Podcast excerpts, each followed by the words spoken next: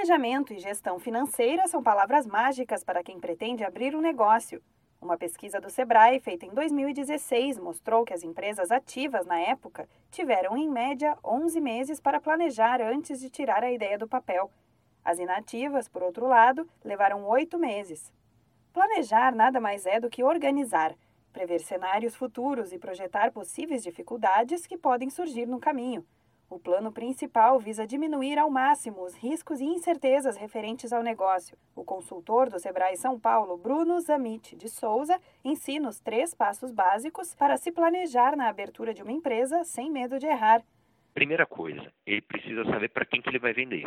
É essencial ele saber quem é o cliente dele. Porque é, necessidade de cliente, perfil de consumo vai ser a base para estruturar a empresa dele. O segundo passo, ele precisa levantar uma série de informações reais da operação dele. Não adianta ele pegar a informação só da internet, é, levantar informações do que ele ouviu falar, do que ele acha, ele realmente precisa, por exemplo, fazer uma pesquisa de fornecedores, quanto que o fornecedor vai cobrar, qual que vai ser o ticket médio do cliente, porque esses, essas informações vão ser o critério para ele estabelecer se o, o investimento dele vai ser rentável ou não. E um terceiro passo é ele consolidar todas essas informações num lugar só, que a gente chama de plano de negócios. A falta de capital de giro está entre os principais fatores que ajudam no fechamento de micro e pequenas empresas.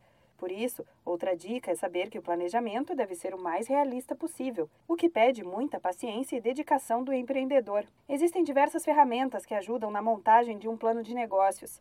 O Sebrae São Paulo também pode ajudar com programas especializados para capacitar o empreendedor e fazer a modelagem da empresa. É o que explica Bruno Zamit de Souza. Nós temos programas que fazem justamente a capacitação desse empreendedor para ele fazer a modelagem da empresa dele, para ele fazer o planejamento, para ele estruturar o marketing, a parte financeira, a comunicação e fechar todas essas informações com as consultorias do Sebrae.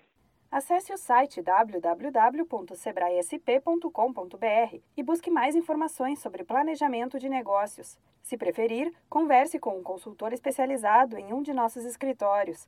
Da Padrinho Conteúdo para a agência Sebrae de Notícias, Renata Kroschel.